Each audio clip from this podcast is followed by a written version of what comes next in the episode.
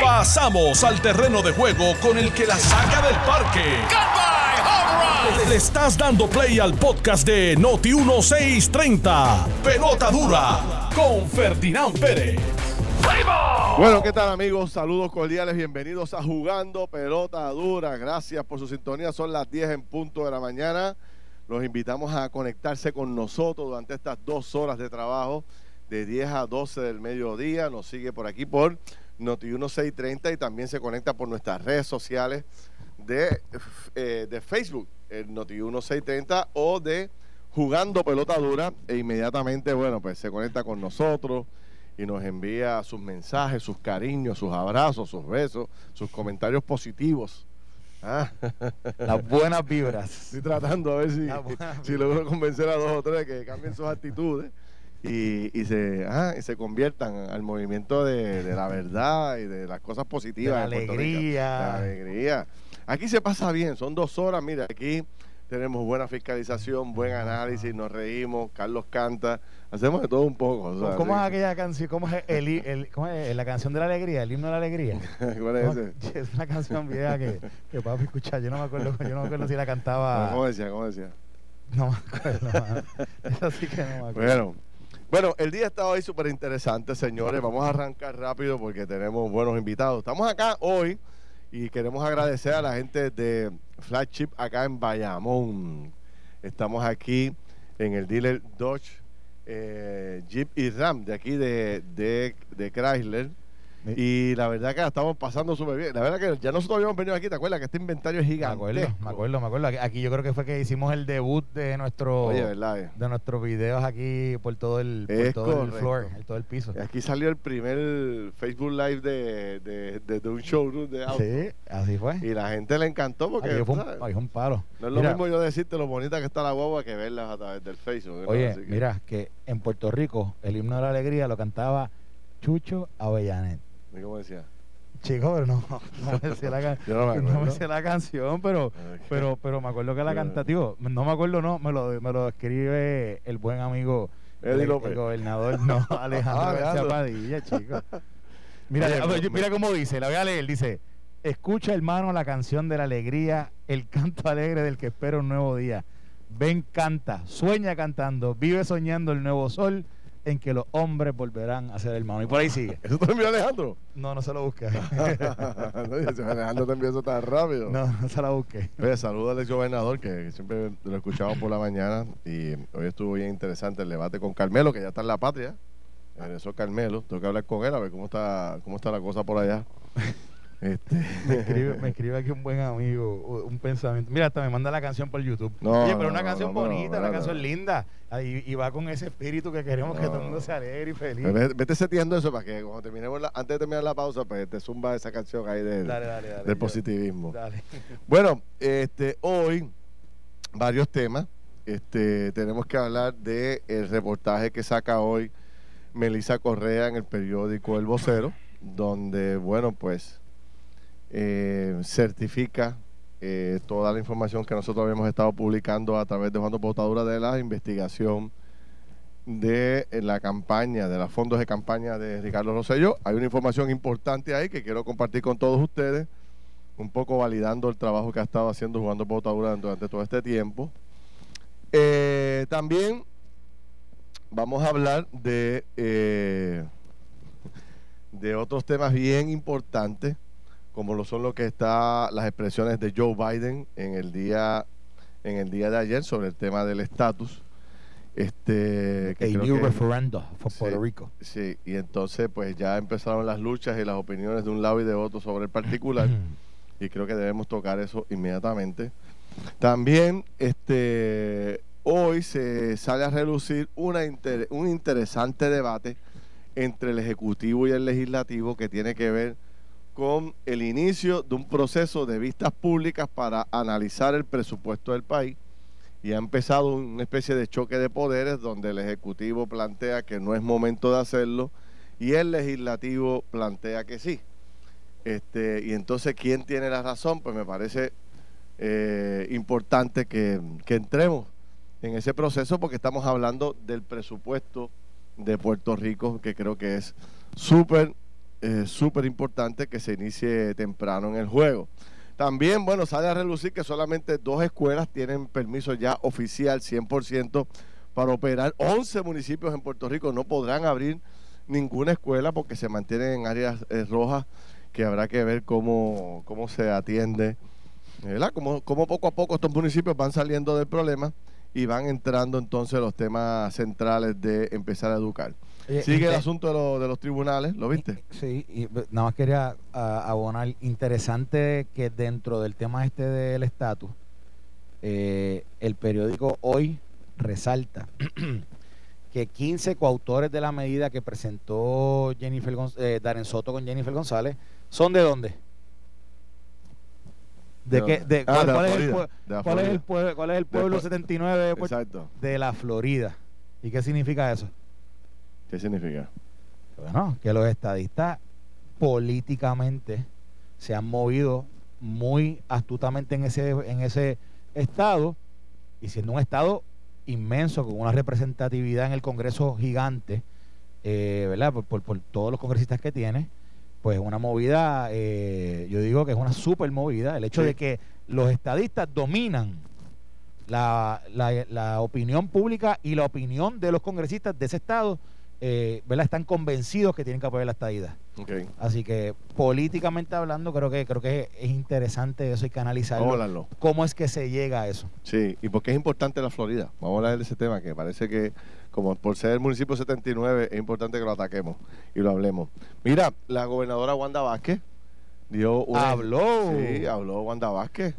Eh, le dio una extensa entrevista al periódico Metro en el día de hoy. Está tanto en lo, en lo en el periódico impreso como en el periódico digital de Metro.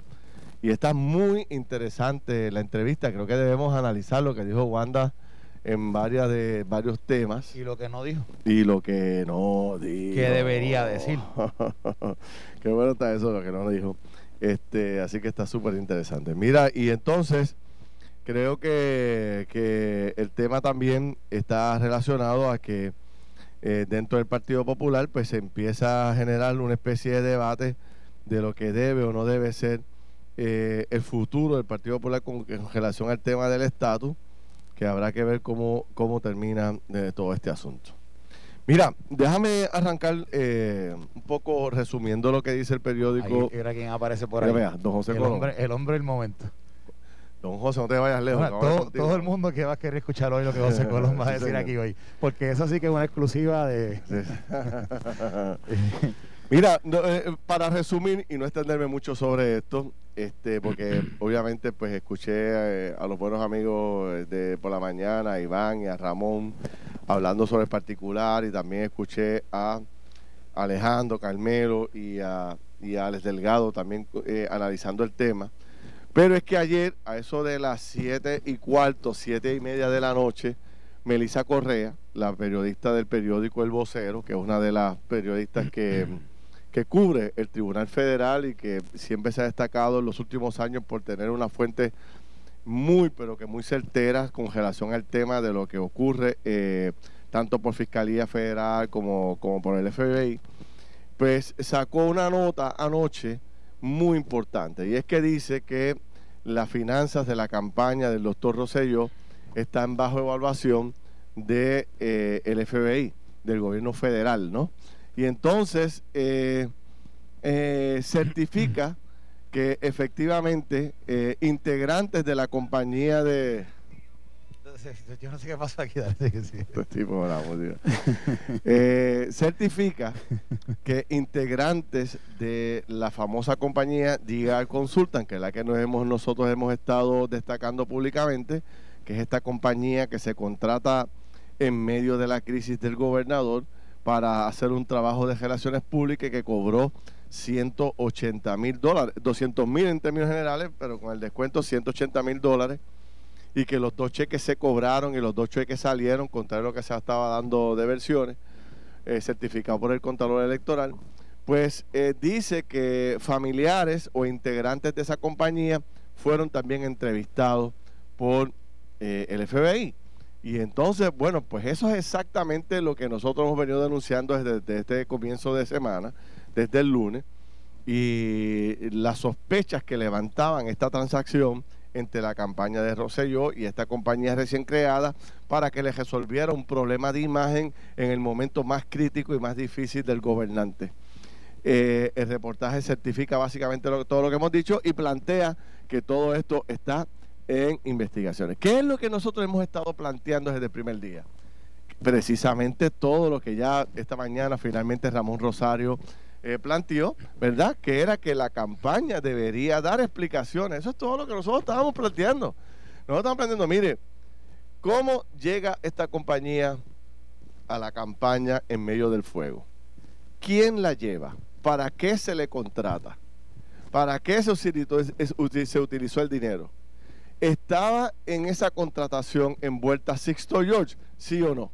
¿Sixto George cobró de esa, de esa contratación? ¿Sí o no? Esas son las preguntas sencillas. Sisto George es el famoso productor de radio y de televisión que fue acusado formalmente por el gobierno federal de tratar de extorsionar al gobernador de Puerto Rico. Y la pregunta que nos hacemos todos, los que analizamos la política en Puerto Rico, es cómo es que si por un lado tú estás rechazando el intento de extorsión que hacía eh, eh, Sisto George, y que el propio tribunal admite que Rosselló lo rechazó, ¿cómo es posible que de la mano de Sisto George llegue otra compañía en mismo medio del fuego del gobernador a días de renunciar y se le dé un contrato a esta compañía para que hiciera supuestas relaciones públicas? Pues alguna gente no podía creer la teoría nuestra, pero ya está certificada aquí básicamente por el reportaje que saca Melissa Correa. Y ahora lo que falta es que hagan lo que dijo Ramón Rosario y lo que dijo Luis Dávila Colón. ¿Qué fue lo que pidieron los dos? Que son las únicas dos personas que han salido públicamente en gran medida a cuestionar el trabajo investigativo que hacemos y lo han hecho con mucho respeto y, yo, yo se los agradezco. Fue primero el gobernador, que verdad, que dijo que, eso era totalmente falso e incorrecto, y Ramón Rosario.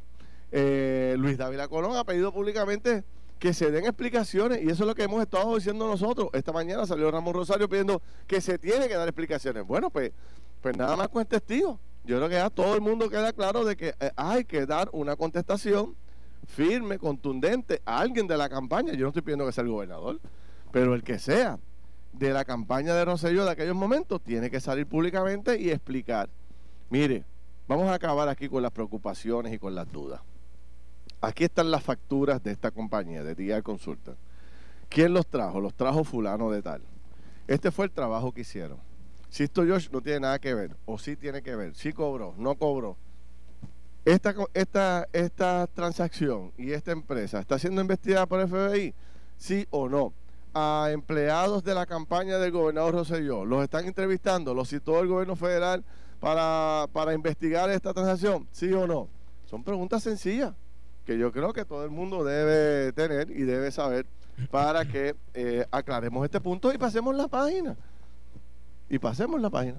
Bueno, yo, eh, Ferdinand, yo el, cuando, cuando trajiste el tema el martes, eh, que dimos la explicación de que hicimos la distinción entre lo que era el caso del pliego del pliego acusatorio federal y, y, lo que ustedes estaban investigando que tenía que ver con lo del comité de campaña. Eh, y que obviamente que distinguimos uno del otro.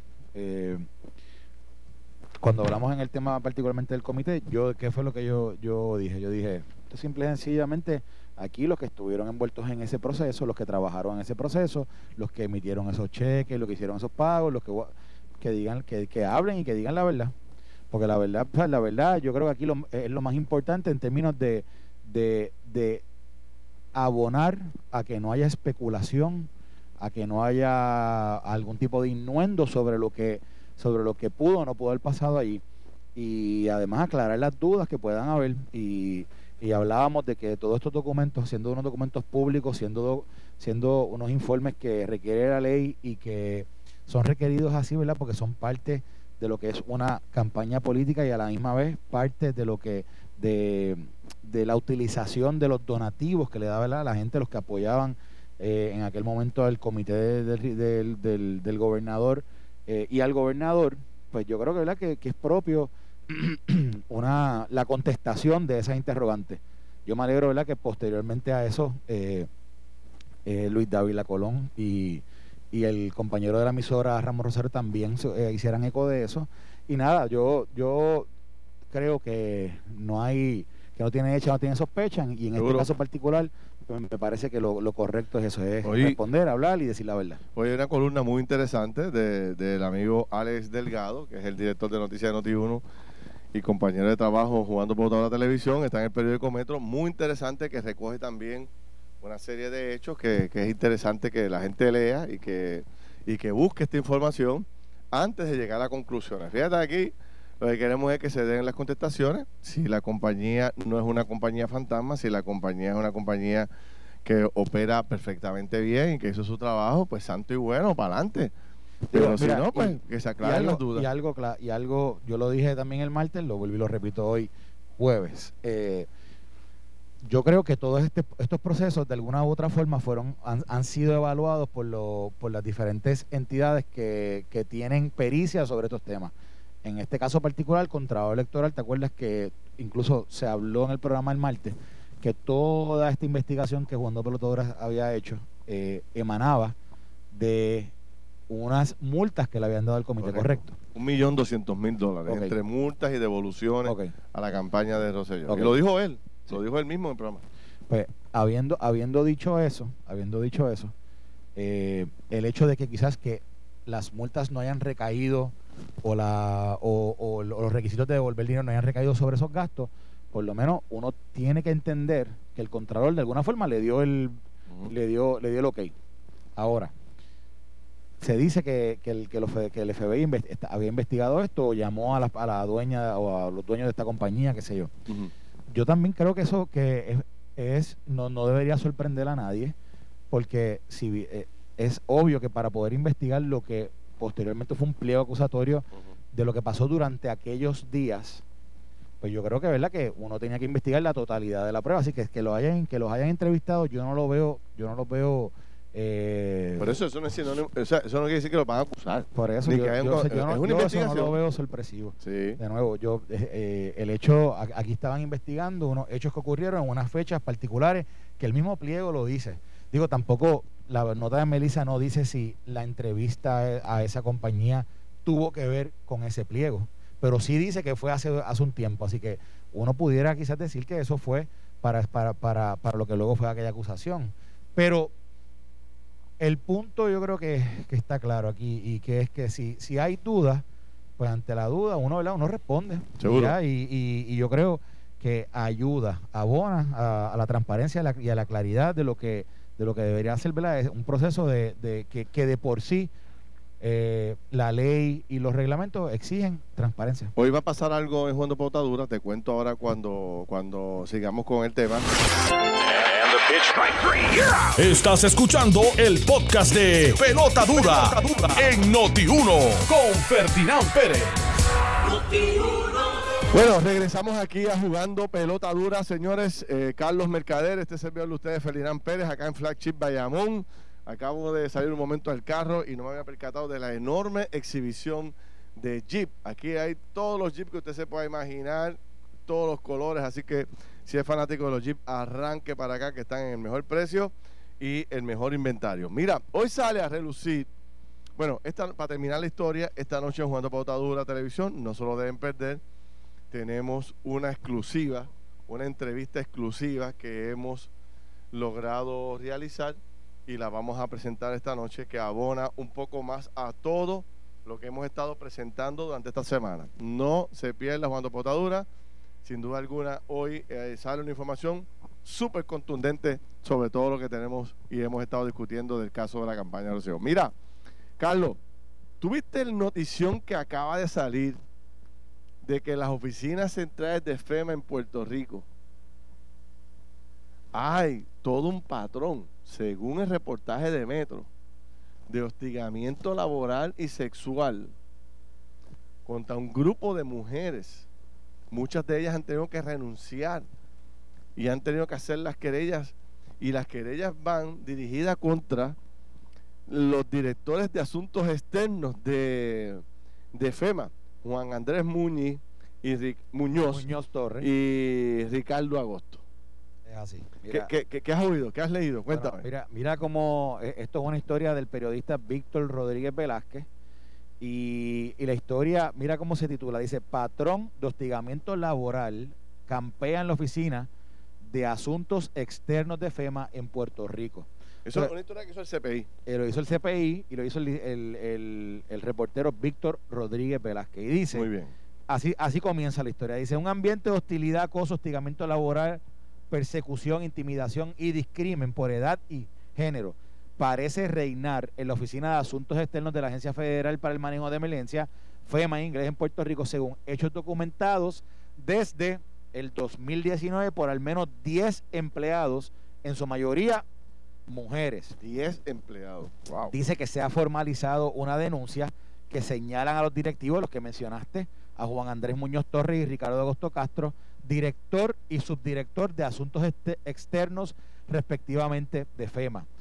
A ellos se les señala como los presuntos responsables de estas situaciones de acoso que han conllevado la renuncia de empleados, relevo de funciones, asignación de tareas no relacionadas y la obstaculización en el progreso laboral dentro de FEMA. Mira esto, dice, el CPI supo que al menos cuatro de estos empleados se han querellado formalmente, se han querellado formalmente ante la Oficina de Igualdad de Derechos Civiles, que se llama, eh, en inglés, OER, de FEMA, y han sido guiados sobre la ley de notificaciones contra el discrimen y represalia. Mira, ¿Y qué, va a pasar ahí? O sea, esto sí que es un escándalo de... Esto, esto, esto parece que esto pica y se extiende porque dicen que de aquí va a salir también otras alegaciones contra estos, estas personas y posiblemente otra gente de FEMA que tienen son alegaciones mucho más serias en el tema de acoso sexual. Tú sabes que eh, eh, la gente se puede sorprender porque se cree que cuando se habla de de FEMA, pues la gente lo ve, y tú, tú, has sido muy crítico de, FEMA, pero la gente ve a FEMA y lo ve como esta agencia todopoderosa donde no se cometen errores, donde todo coge a la perfección, donde todo se hace a la misma maravilla, y ya vemos que eh, esto, es un es una, esto no es una oficina muy grande. Este, y que en esa oficina, de, cuántas personas pueden haber ahí? Como dos mil. Dos mil o dos mil y pico de pero en esa, yo no sé, creo que sea en la, en la división esa de. ah, no, no, no, en asuntos externos, son, no, yo no sé, deben haber como 20 personas posiblemente. Y que haya este caos en esa división en particular, o yo no sé si es en todo FEMA en Puerto Rico, pero obviamente esto requiere de una explicación rush y contundente del, jefe de FEMA. De desde vaquero hasta la región 2, etcétera. Mira lo que dice el reportaje, que yo creo que es lo que también llama mucho la atención, que dice que una de las fuentes afirma que este patrón ha sido denunciado por más de dos años. y no han hecho nada. Y dice, mira, mira, citan a la fuente, dice, es como una mujer que es víctima, es como cuando una mujer es víctima de violencia de género y tiene que seguir viviendo con su agresor a pesar de los moretones. Ellos son unos agresores, pero a pesar de que FEMA tiene toda esa información, no han hecho nada. Mira, esto, esto te lo voy a contrastar también con, eh, con algo que pasó, eh, que quizás pasó bajo el radar, ¿verdad? Por todos los asuntos que, que un momento dado se estaban dando a nivel público de del gobierno de Puerto Rico. Pero hubo un momento dado que FEMA tuvo cuatro o tres jefes de esa agencia en 30 días. Tres jefes de agencia en 30 días. En, 30, en, 30 y pico de días. Sí. ¿Y por qué fue? Porque los diferentes jefes que fueron poniendo te, habían sido en algún momento también acusados de casos similares. Anda, es un problema entronizado en esa agencia. ¿Qué pasa? Ellos en aquel momento lo pudieron, ¿verdad? No, eh, eh, lograron controlar aquella información, no salió pública y, y, la manejaron cuando entonces nombraron al que tú conociste que fue director de FEMA hasta el otro día, que era Alex Amparo. Pero antes de Alex Amparo, si tú vas a, los, a los récords y buscas quiénes estuvieron en FEMA en, en, ese periodo de los últimos treinta y pico de días previo a que él fuera nombrado, te vas a dar cuenta que hubo más de tres nombramientos de, de, jefes de FEMA en ese momento. Y dos de ellos tuvieron que salir por casos de esto también.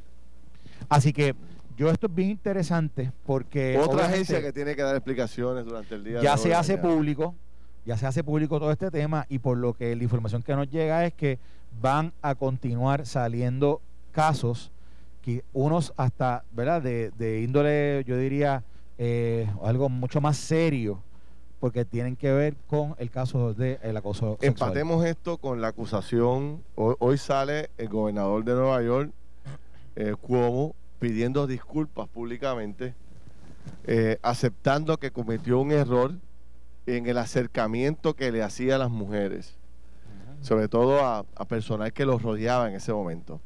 Ustedes saben que yo históricamente he sido bien enérgico con este tema, porque eh, yo, yo, he recibido tantos relatos de mujeres que son secretarias, que son ayudantes, de que son personas que trabajan en un grupo de, personas dentro de una oficina. Y, me hacen estos relatos de cómo desde el jueves por la tarde empiezan estos acercamientos indirectos, eh, pero con un propósito fundamental para las mujeres, haciendo, eh, planteando, haciendo acercamientos totalmente inaceptables y, que no se pueden permitir. Y que los viernes se convierte, hay mujeres que no quieren llegar los, los viernes a su oficina porque desde temprano ya hay una especie de acoso, de instigación, de, de, de acercamientos inadecuados. Y así hay un montón de gente en Puerto Rico que dirigen oficinas o que trabajan en oficinas o que tienen compañías que no respetan a las mujeres que trabajan y, se creen que hacerle acercamientos en tono de vacilón y con el índole sexual es algo, ah, nadie se va a molestar.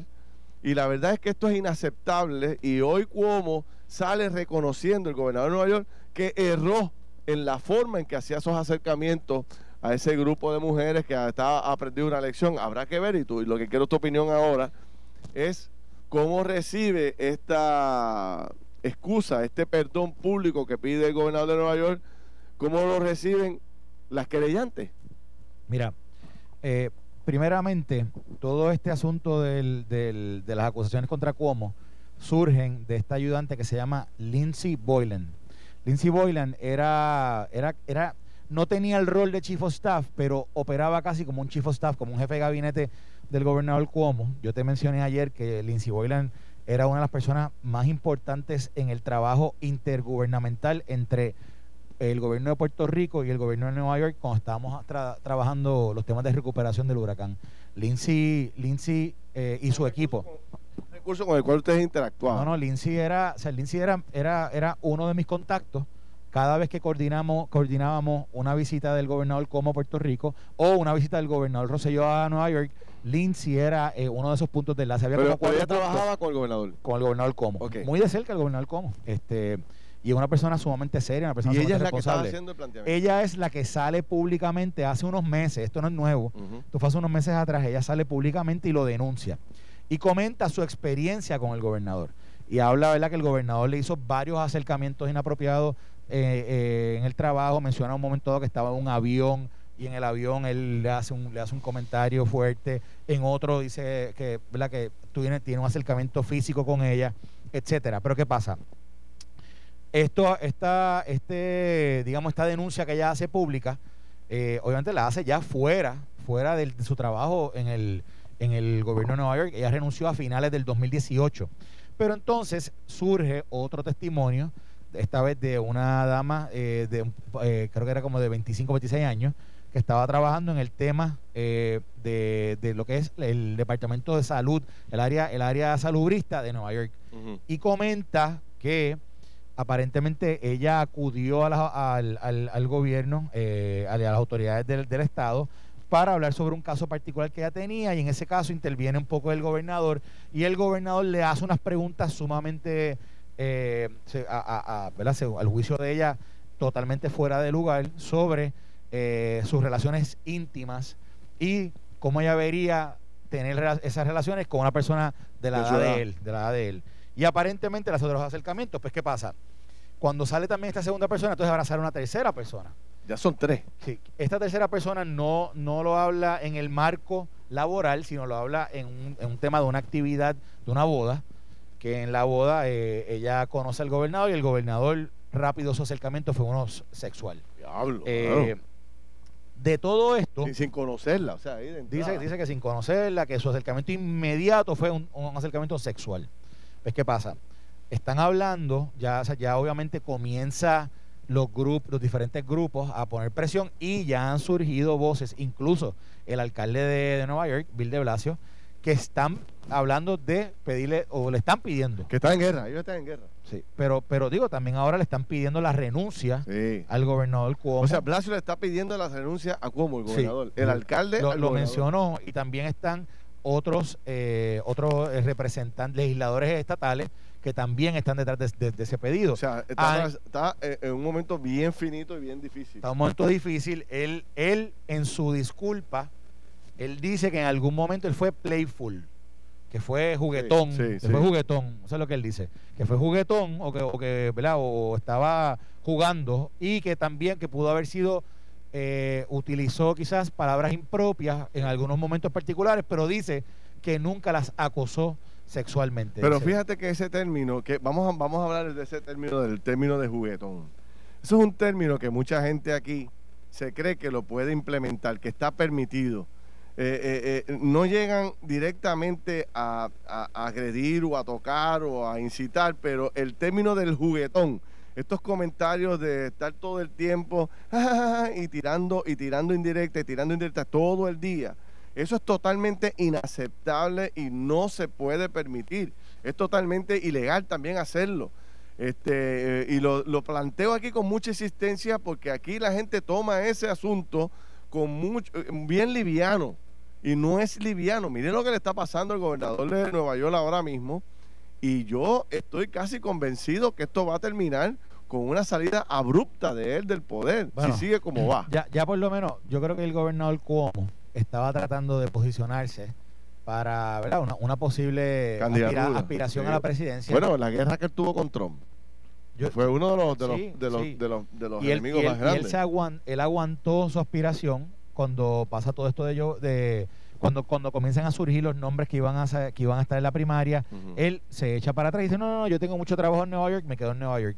Pero obviamente todo el mundo sabe que él tiene una aspiración eh, presidencial y obviamente quizás lo estaba mirando eh, para, para unas próximas elecciones, quizás 2024, dependiendo de lo que pudiera estar sucediendo eh, con el presidente Biden o si no 2028 como una persona que ha tenido anteriormente experiencia ejecutiva, él dirigió el Departamento de la Vivienda Federal bajo la administración de Clinton y, y, y además pues, ha, tenido múltiples posiciones eh, importantes a través de su carrera profesional y obviamente como gobernador de Nueva York ha tenido una relevancia brutal eh, por el tema de la pandemia, ¿verdad? Correcto, Nueva York Era, el, era el centro del, de, del, de la propagación del COVID en un momento dado en los Estados Unidos.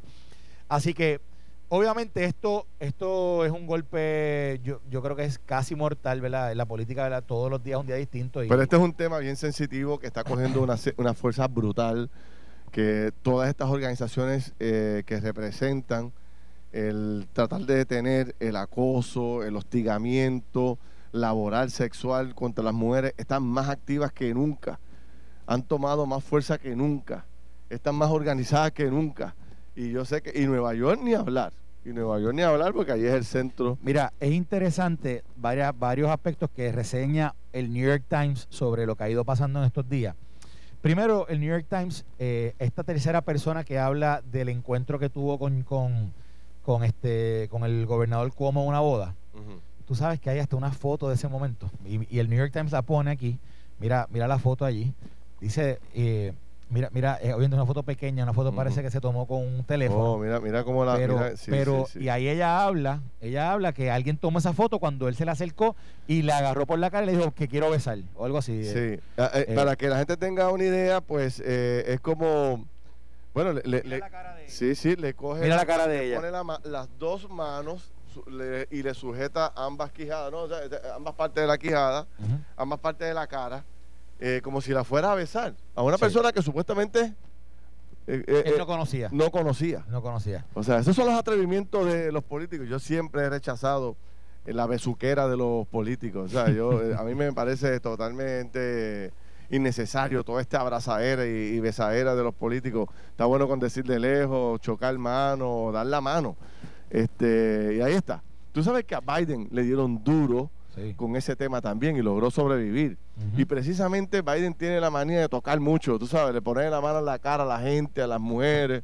eh, se acerca demasiado físicamente. O sea, tú no ves una foto con, la, con personas que acabas de conocer que estás saludando a una distancia tan reducida que es totalmente innecesario, ¿no? Este, todo por plantearse como el más accesible, el más bueno, el más... Eh, eh, es, interesante este artículo porque más abajo, después de que describe todo lo que alega esta persona que lo conoció en la boda, entonces ellos suscriben, o digo, no suscriben, ellos eh, reportan la, la, reacción de Charlotte Bennett, que es esta, esta ex ayudante que, que ya lo acusó a él de, acoso sexual, y dice, obviamente, que la respuesta del gobernador, o, o, el, intento de pedir perdón del gobernador, que, que fue sumamente inadecuado, y dice, estas no son las acciones de alguien que simple y sencillamente se siente eh, poco entendido.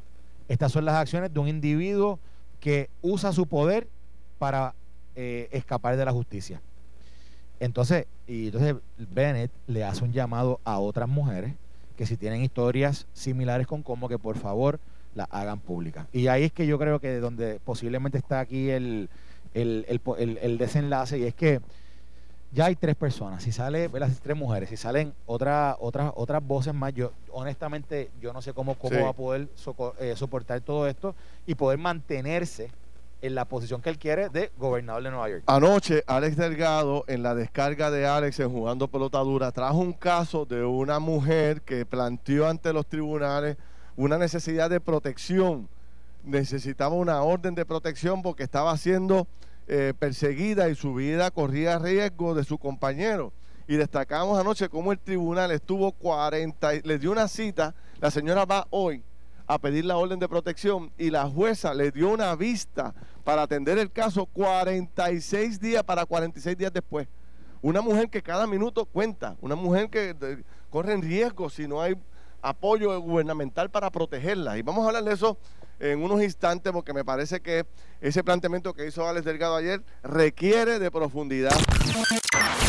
Esto fue el podcast de Noti1630. Pelota dura con Ferdinand Pérez. Dale play a tu podcast favorito a través de Apple Podcasts, Spotify, Google Podcasts, Stitcher y notiuno.com.